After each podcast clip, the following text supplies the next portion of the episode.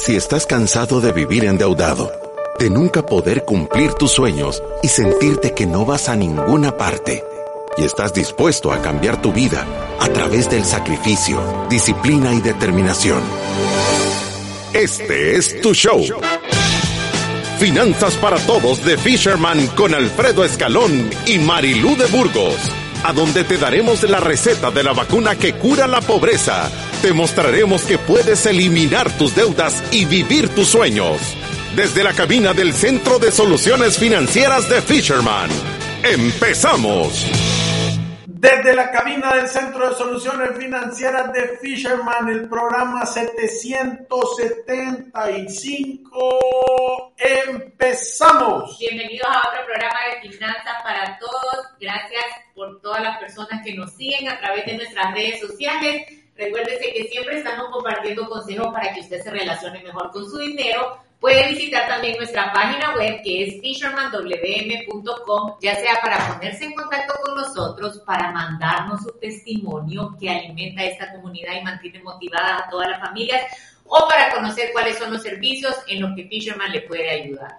Además de eso, le queremos decir que el live de Facebook, de Instagram, de Twitter y de YouTube es a las 8 de la noche para todas aquellas personas que quieren escucharla, porque nos hemos dado cuenta que esa es la hora que más ciudadanos de la República de la Libertad Financiera están conectados a las redes sociales. Entonces, usted nos puede hacer en, la noche, háganos la pregunta, escríbanoslas y las vamos a estar contestando en los programas siguientes. Sí, vamos a estar haciendo un programa a la semana de preguntas y respuestas. Yo sé que muchos de ustedes mandan sus preguntas en el programa de la radio. No se preocupen que siempre vamos a estar contestando todas esas sí, preguntas. También recuerde que nos puede escribir al WhatsApp al 7802-4368. Ahí nos pueden mandar las consultas y con gusto se las vamos a contestar. Alfredo, ahora tenemos un programa de verdad interesante. Yo sé que todas las personas que nos escuchan, muchos de ellos ya están en el paso número 6 del método Fisherman, en donde están empezando a invertir y ayudar a los demás. Y parte de este método es invertir, pero hacerlo de la forma correcta. Y cuando nosotros pensamos en invertir, muchos tenemos el interés de ingresar a bienes raíces. Sí, y Marilu, yo te quiero solo hacer una corrección. Este no es un programa bien escuchado, no es un tema bien escuchado. Es el tema que más interés despierta. Solo les voy a explicar algo. Si ustedes no se han dado cuenta, Fisherman tiene una cuenta de TikTok. Y en la cuenta de TikTok tenemos varios videos que hemos subido. Y el video más escuchado es el video a donde Marilu sale hablando de cuál es la manera correcta de comprarte una casa, de no comprar una casa en 30 años nunca, la han visto 86.200 personas. Son una TikToker. ¡Qué bárbara! Son virales. sí, definitivamente es el tema que más interés despierta. Y sabe qué, puede ser no, no solamente comprar una casa, puede ser un terreno, puede ser un local comercial, o sea, puede ser una casa para oficinas, o sea, puede ser cualquier inversión que nosotros queremos hacer en bienes raíces. Y, y sabe que nosotros, yo creo que si ustedes tienen tiempo de escucharnos, saben que este tema de bienes raíces de verdad nos apasiona, nos encanta los bienes raíces, somos convencidos de que si uno tiene el conocimiento necesario y se asesora bien, puede hacer de esta inversión de bienes raíces una experiencia, experiencia excelente y unos rendimientos espectaculares. El show se ha replicado en 42 países. Imagínense.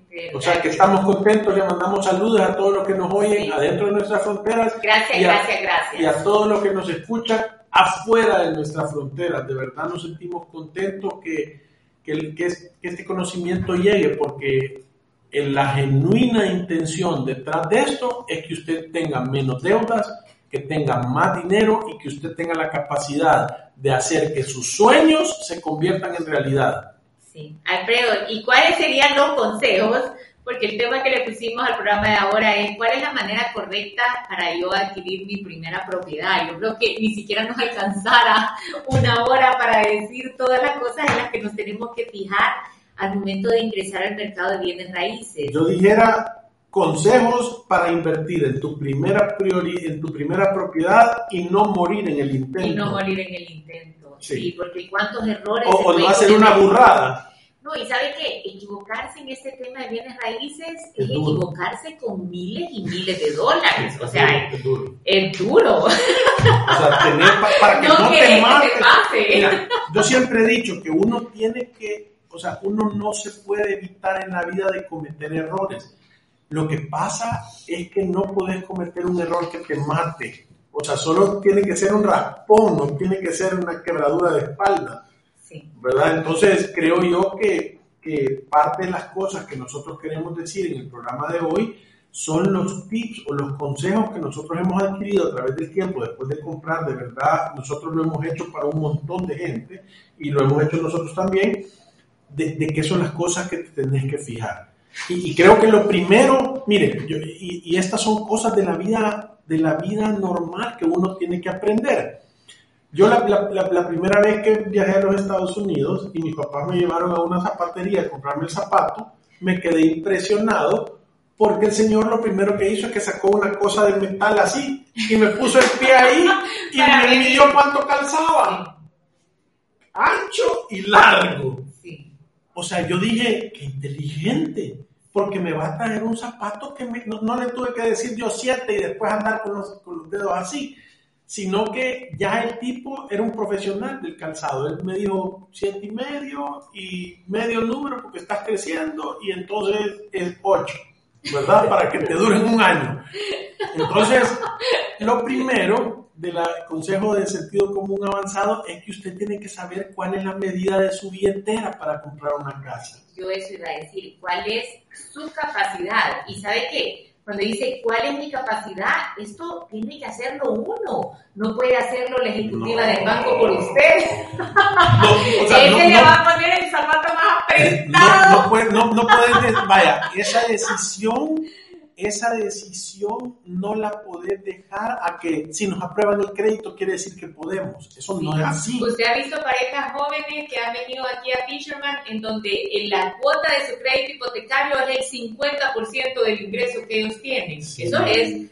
Eso, es la receta del desastre. no, eso es, eso es, voy a agarrar una carrera en una bajada, la vamos a envaselinar, me voy a quitar los zapatos y me van a amarrar las manos a la espalda. O sea, eso es los dientes en la pared.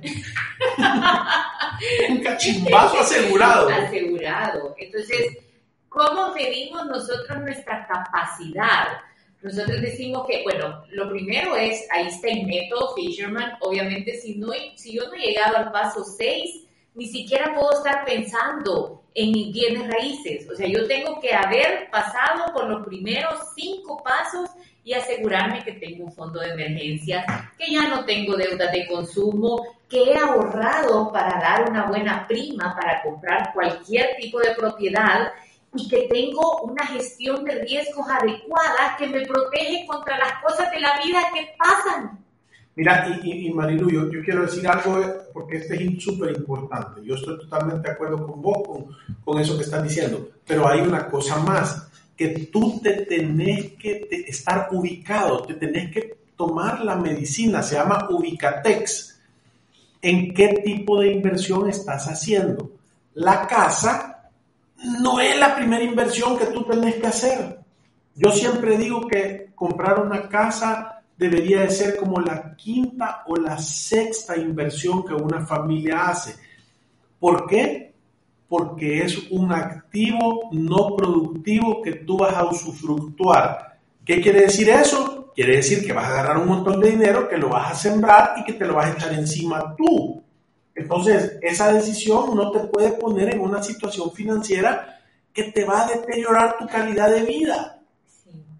Ahora, Aquí hay varias cosas que considerar, porque saben que... está saliendo la, la, la, mamá de los pollos queriendo hacer nidos. Esto, esto es uno de los temas más discutidos acá en Fisherman. Eso no significa que comprar una casa sea una mala inversión. o sea, al final es un activo que está quedando dentro del patrimonio de la familia y que si se ha hecho una buena evaluación de qué es lo que usted puede comprar, debería de ser algo que es sostenible y nosotros siempre estamos en contra de esos créditos eternos a 30 años en donde la gente lo único que hace durante toda su vida es comprar una casa y, pierde la oportunidad de hacer un montón de otras inversiones. O sea, usted quiere comprar una casa, evalúe cuál es el tamaño de casa que usted puede comprar, cuál es su capacidad de pago y prepago. Si no ha ahorrado para la prima, es un buen indicador de que usted no tiene la capacidad para comprarla y asegúrese que lo que usted esté gastando en casa no supere 35% del presupuesto de su hogar. y cuando digo en casa, incluye todos los gastos de la casa. Yo, quiero hacer un, un par de tips claros que nosotros decimos. El valor de tu casa no debería de superar el 30% de tu patrimonio completo. Eso es número uno. O sea, que vos deberías de usufructuar el 30% de tu patrimonio. Puede ser que 40 al principio, puede ser que el 20 al final de tu vida y la cuota de tu casa que estás pagando debería de no ser más del 20 al 25% de tu ingreso. Ahí te está dando un parámetro claro de dónde, si es que no tenés 50% de deuda, ¿verdad? Si es que no si tenés un presupuesto balanceado. Entonces, esos son como parámetros que tú te puedes ir fijando para hacer la cosa. Y, y sabe que aquí a mí me encanta dar otro consejo de cuando nosotros decimos que no hay prisa. Es más, nosotros aquí decimos, solo el diablo tiene prisa. Solo el diablo. Sí, entonces muchas veces en la emoción cometemos grandes errores cuando andamos buscando nuestra primera casa. ¿Y sabe qué? Que su primera casa no sea la casa de sus sueños, no tiene nada de malo. No significa que estás amarrado a esa casa y que ahí vas a, vivir durante toda tu vida y ahí vas a morir. No, o sea, uno puede ir cambiando de casa conforme va creciendo su patrimonio y su capacidad también va creciendo en el tiempo.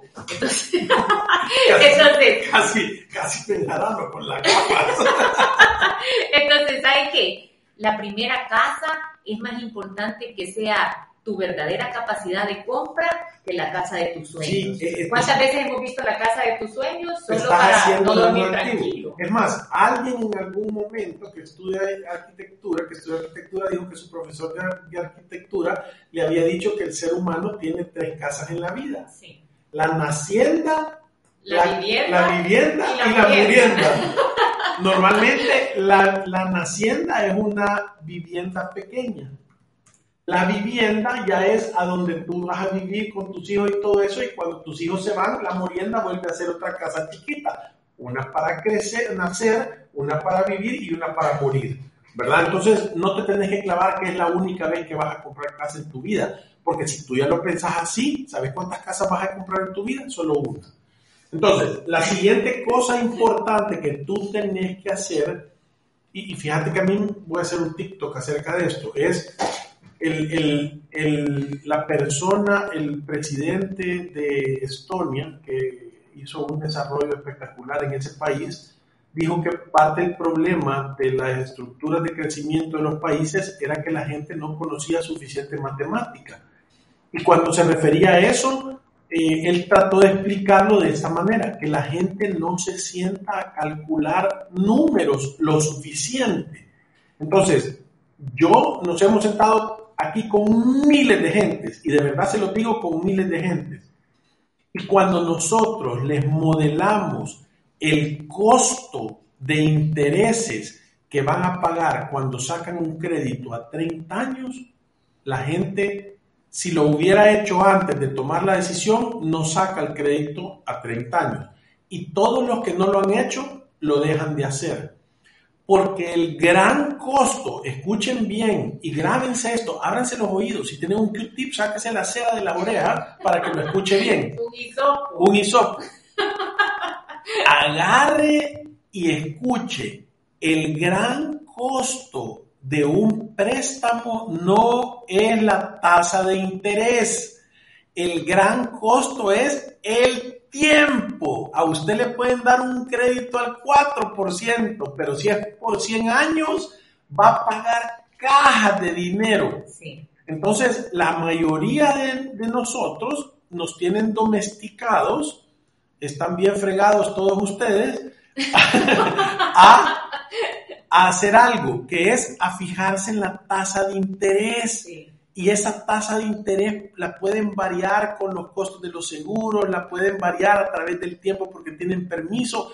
Entonces, te, están distrayendo con eso para meterte la mano en la billetera y sacarte el pisto. Sí, eh, vaya, ese sería el segundo gran consejo. Cuando usted está sacando un préstamo, no le están haciendo el favor no actúe como que si le están haciendo el favor de su vida. Usted está ahí afuera en el mercado comprando un producto y tiene que saber qué características tiene que tener su producto para que sea lo más barato que hay disponible en el mercado. Y los créditos hipotecarios son negociables, lo crea usted o no. Están compuestos por varias cosas. Nosotros decimos la tasa de interés, vaya, usted dice la tasa de interés no es lo más importante, pero fíjate, o sea, la tasa de interés tiene que ser competitiva. Pues usted le tiene que decir al, ejecutivo, hazme el fabrón, cabrón, ayúdame. Vaya, fijarse la tasa de interés es importante. Y sabe qué, la tasa de interés es la que se aplica sobre el capital, esa es la tasa de interés que conocemos como tasa nominal. Hay una tasa de interés que es la que ya incluye los seguros y los otros gastos que van incluidos en el crédito, que es la que se conoce como tasa efectiva. La que usted realmente paga en su crédito hipotecario es la tasa efectiva. Cuando le digan tasa nominal, dígale no, hablemos de tasa efectiva. Yo quiero comparar tasa efectiva tuya contra tasa efectiva de este. Y la que es más barata, tasa efectiva, ese es el más barato. Sí, sí. O sea, les tenés que, les tenés que decir, y después de eso, tenés que asegurarte que te den una proyección del crédito a donde exista una columna donde diga la amortización a capital, la amortización a intereses y los costos de seguros. Porque es que si vos ya separás, esto es como comerte un plato y separar la comida para ver qué te estás comiendo, si solo te han dado frijoles o si te han dado algo en costilla. Sí.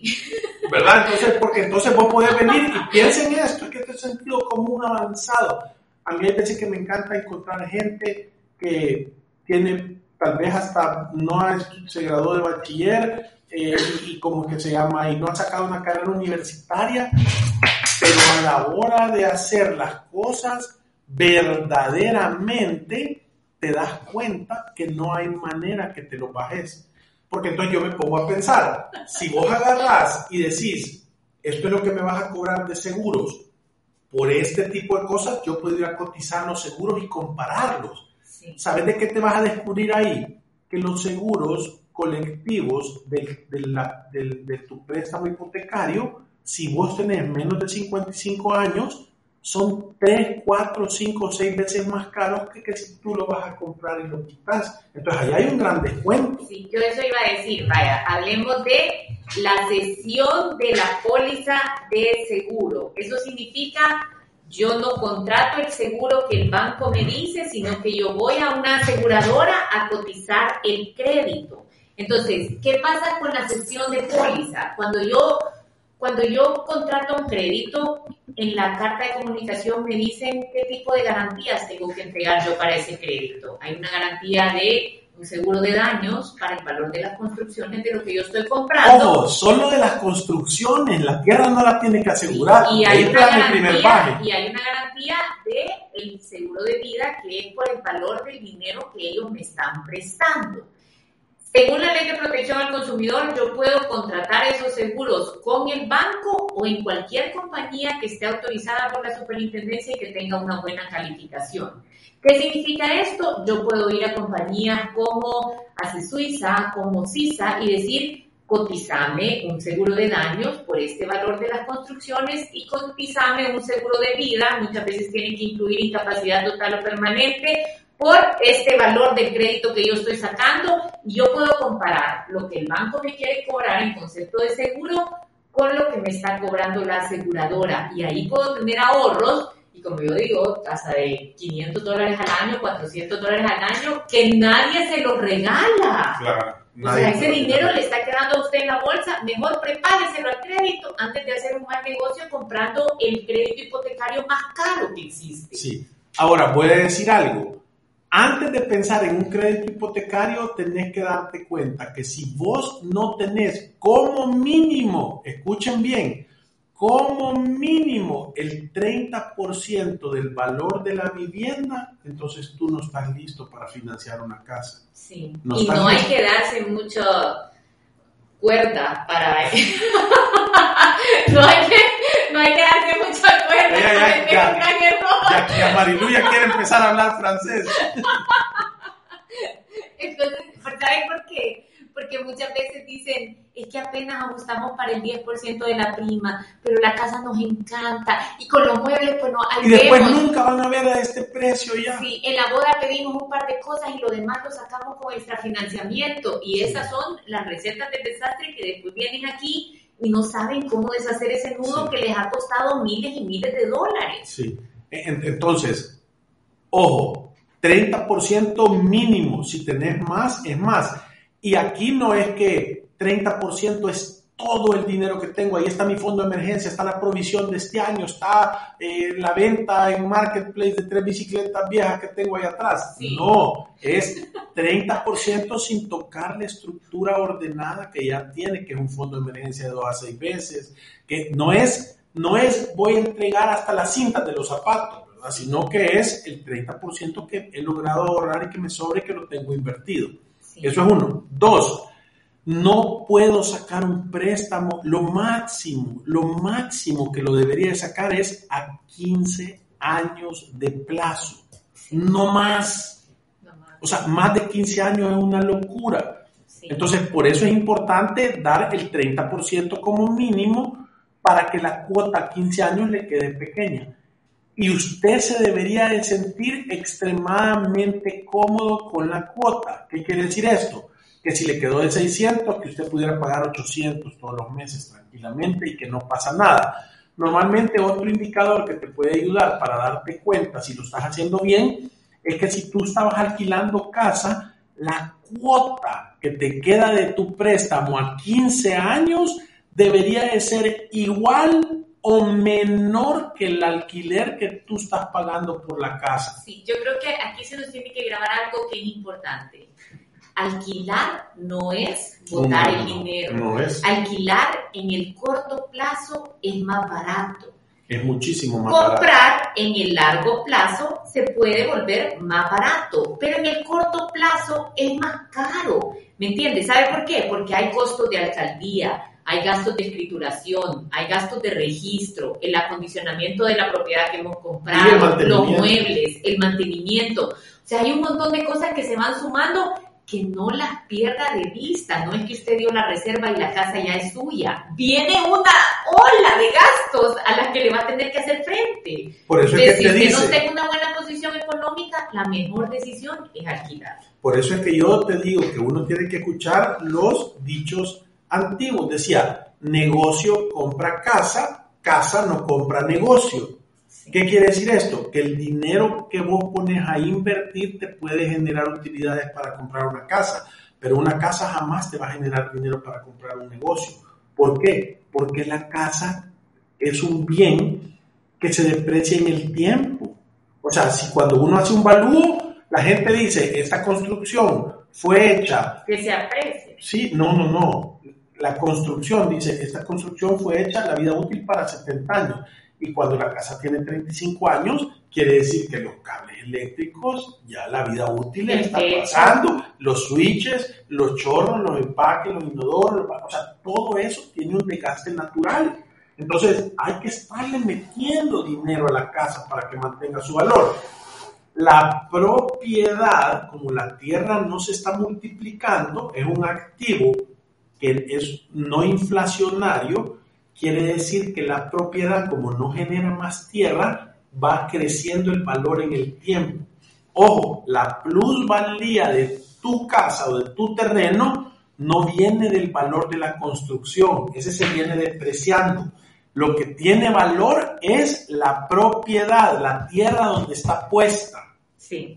Ahora, si usted ya tiene el músculo financiero para salir a comprar, si tiene el conocimiento necesario porque necesita un crédito hipotecario, de cuál es la manera más barata para sacarlo y tiene la gran intención de hacerse de una propiedad, creo que el tercer consejo, que es de los más importantes, es dése cuenta qué es lo que está comprando, porque buena parte del éxito en bienes raíces es la característica de la propiedad que uno compra. Y eso, para eso, para, si usted no sabe nada de bienes raíces, asesórese busque personas que entiendan del mercado de bienes raíces para que usted no compre la casa más cara de la cuadra, ¿me entiende? Eso, eso va a ser como, ¿entiende cuánto tiempo va a esperar para ver su fruto de bienes raíces? A mí me encanta cuando dicen el dinero en bienes raíces se hace el día de la compra. si usted hace una buena compra, ese día ya hizo dinero. O sea, si usted compra una propiedad por debajo del precio del mercado, si usted compra una ubicación que va a ser una ubicación estratégica, va a tener una gran plusvalía,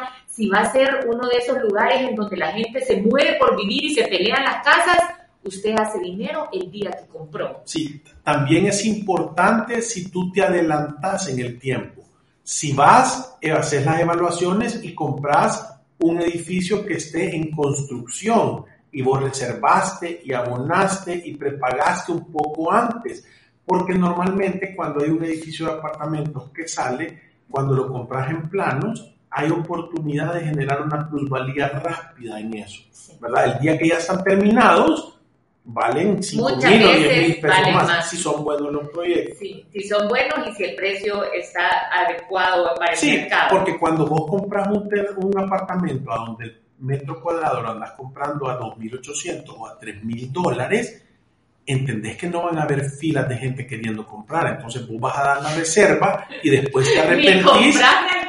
y nadie te lo va a querer agarrar. ¿verdad? Sabe que muchos de los asesores de bienes raíces, yo una vez escuché algo que me hizo sentido y decía, tú te tenés que fijar en tres cosas en bienes raíces. La primera es ubicación, la segunda ubicación y la tercera ubicación. O sea, fíjese en esto, imagínese que alguien, de verdad, alguien que tenía mucha experiencia, estaba hablando de esto y cuando usted tiene una buena ubicación, casi siempre ha asegurado que ese activo va a ir creciendo su valor en el tiempo porque la zona se va volviendo más cotizada.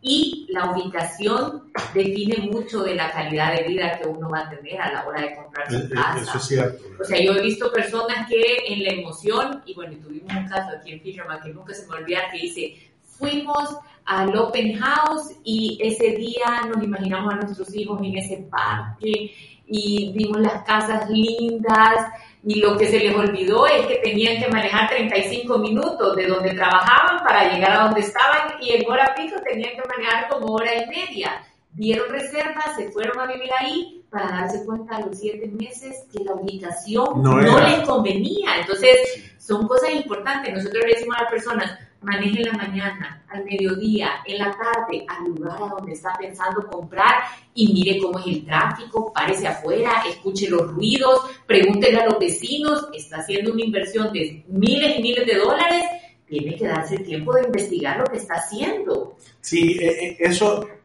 voy a decir la otra cosa que es importante. Y, mira, nosotros nos damos cuenta de personas que son súper busas. O sea, ahí tenemos una pareja de gente que nosotros son clientes de nosotros y que lo hacen súper bien.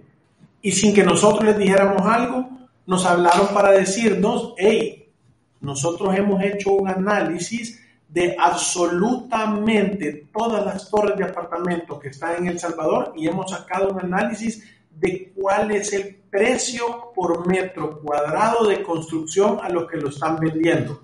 Y estas tres son las más baratas.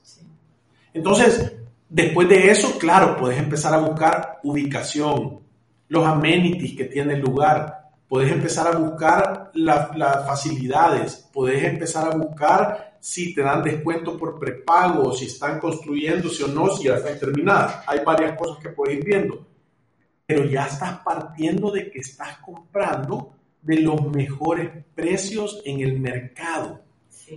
Y, y voy a decir por qué es tan importante esto. Porque al momento de alquilar, cuando vos has invertido poco dinero por metro cuadrado, el retorno de tu inversión tiene capacidad de ser mejor. O dos, vas a poder dar un precio más cómodo y eso te abre a tener mucha más gente con la capacidad de que te alquile tu propiedad. Entonces vayan poniéndose, uy, yo te digo que este programa lo deberíamos de cobrar.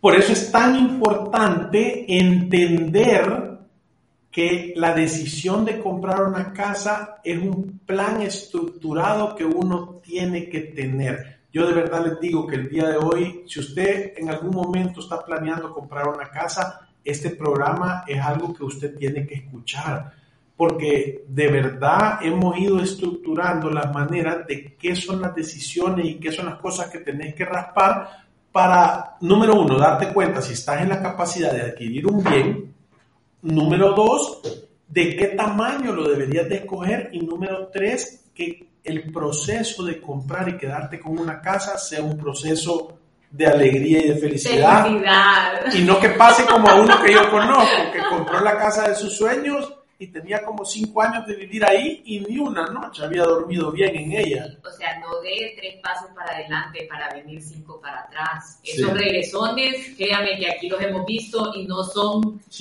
no son, no son divertidos. y yo iba a decir otro, Muchas veces, obviamente, en el mercado de bienes raíces hay asesores de bienes raíces.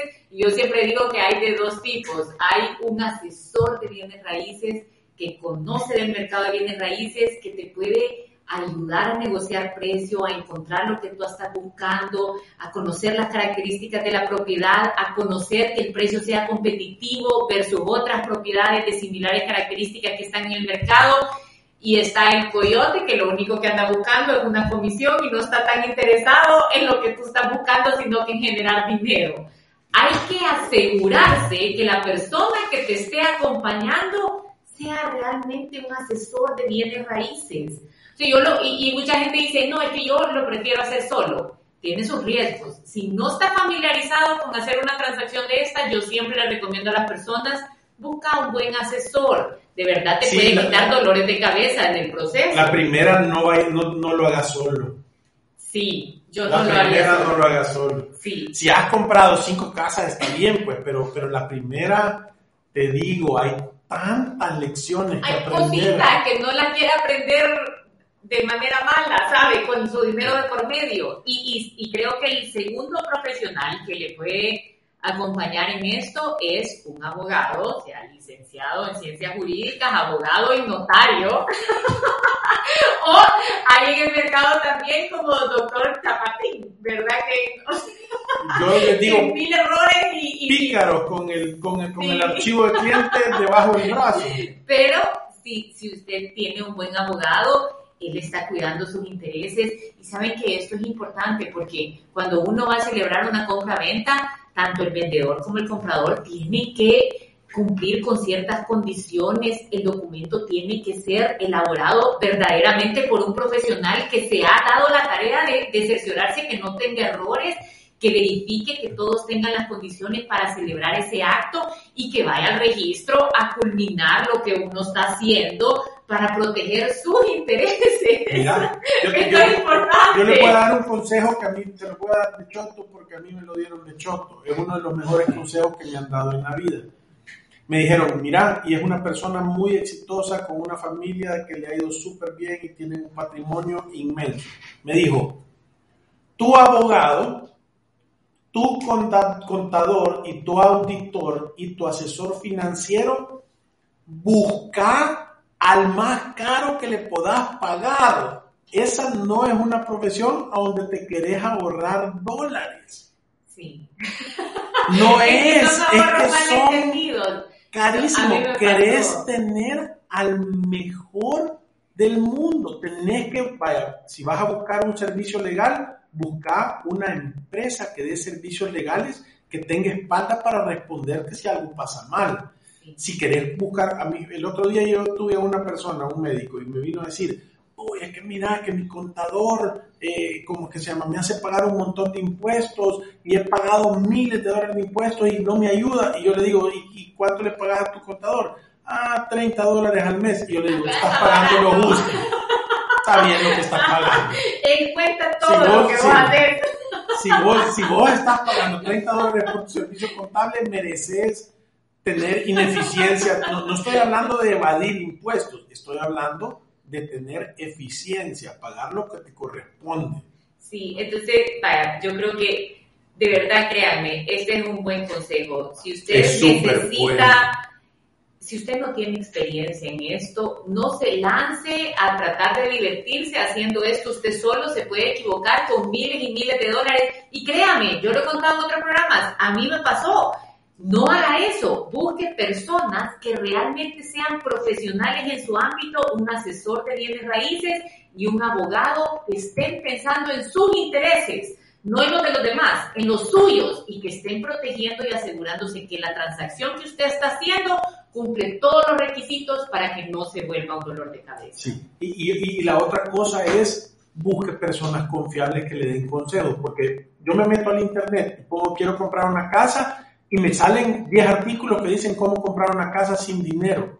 Y obviamente los consejos son buscar una hipoteca casi al 100% del valor de la vivienda eso, eso solo alguien más está haciendo el dinero. Usted no le va a ir bien. Y normalmente voy a liberar al sistema financiero local porque de verdad me salió un Banco de México.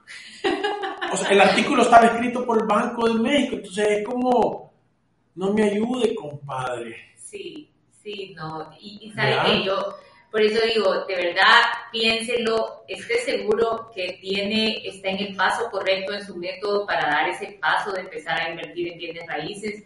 No se imaginan los horrores que nosotros hemos visto en esta oficina cuando las personas hacen esto sin el conocimiento necesario y con una mala asesoría y que se dejan llevar muchas veces por sus emociones y dan ese ok a un negocio que va a ser un negocio malísimo. Y, y espérate, y no solo malísimo, larguísimo. O sea, es como que vos digas, yo no sabía que no me gustaban los enrollados de repollo y has mandado a comprar por 30 años.